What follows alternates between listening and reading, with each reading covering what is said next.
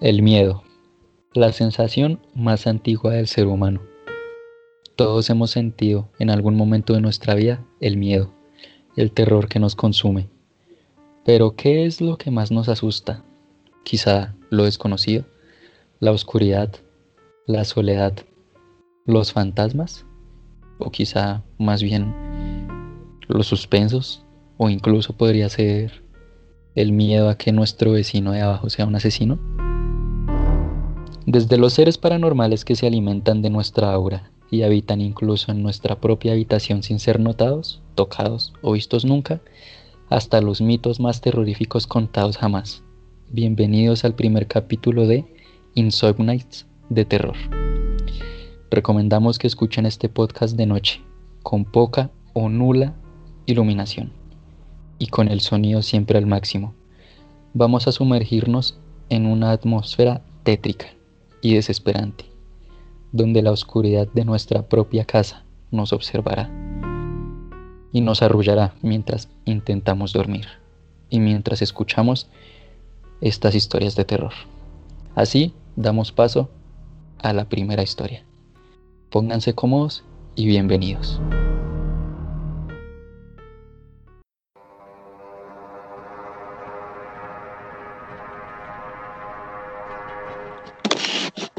Hellfire Club. Existen pocas construcciones en el mundo que hayan sido testigo de historias de terror reales, pero esta es una de ellas. Así que pónganse cómodos. Entre las montañas de Dublín fue hallado un antiquísimo sepulcro que data aproximadamente del periodo 4500 al 2000 a.C. Muchos siglos más tarde, el magnate Connolly adquirió este terreno, sobre el cual levantó un ostentoso pabellón de casa.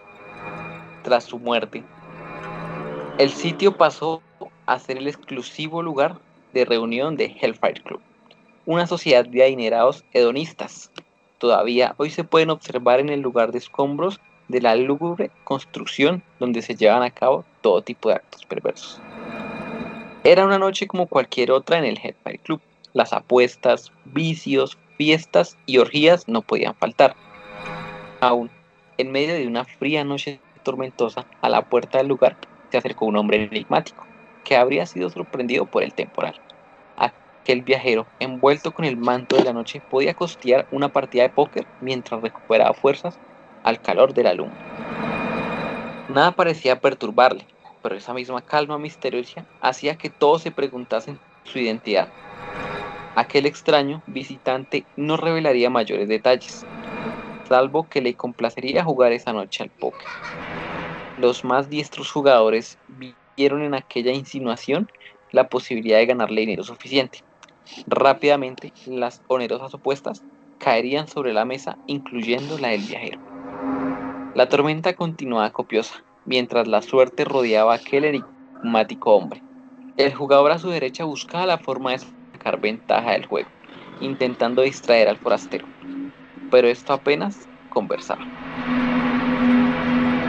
Para ver si podía realizar alguna artimaña a su favor, el socio del club hizo un extraño tropiezo, dejando caer al suelo una de sus cartas. Y, al agacharse debajo de la mesa, solo emitió un grito aterrador. No podía creer lo que veía. Las extremidades inferiores del viajero eran pezuñas de cabra en lugar de pies. Al advertir con el alarido, todo el club quedó a la expectativa, posando sus miradas en el enigmático forastero. El príncipe de las tinieblas hizo la revelación de su presencia en el Hellfire Club, el sitio en el que durante años se le había rendido culto en medio de los demás pecaminosos encuentros de sus socios. Poco se supo de cómo terminó esa noche, aquella noche. Lo que sí se sabe y aún se comenta es que a la mañana siguiente solo quedaron los vestigios humeantes de la edificación y trazando un camino de salida quedaron plasmadas en la tierra las huellas de herraduras de un par de patas de cabra.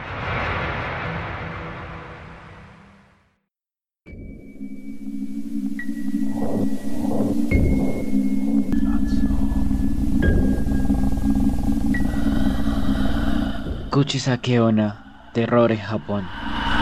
El profesor de matemática les había puesto un examen sorpresa a la última hora y la clase había terminado más tarde de lo habitual. Las sombras ya cubrían las calles de Tokio cuando las, cuando las gemelas Sakura y Keiko emprendieron el regreso a casa.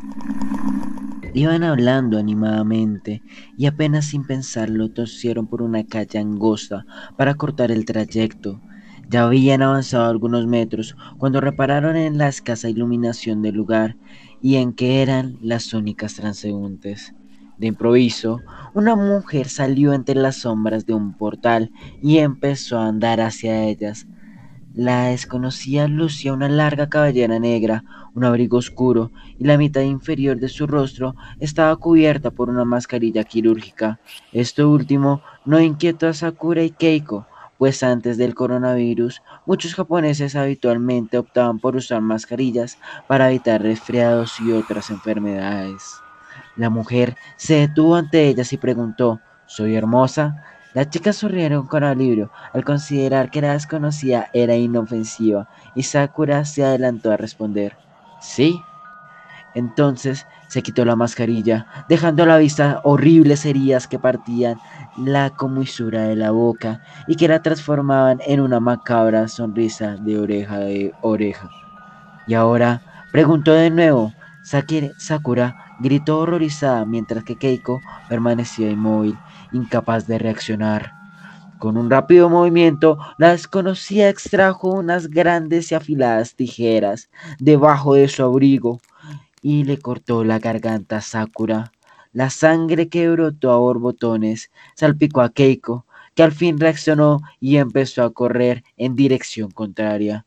Pero aquella mujer se materializó frente a ella y volvió a hacerlo cada vez que Keiko evitaba y intentaba escapar. ¿Soy hermosa? preguntaba el yokai, espíritu demoníaco, cuando se le parecía delante. Desesperada Keiko decidió contestarle afirmativamente. El espectro le dedicó entonces la mueca más macabra y metió las tijeras en la boca de la chica, cortándole la comisura de los labios y la carne de las mejillas, dibujando su rostro una sonrisa sangrienta, tan terrorífica como la suya.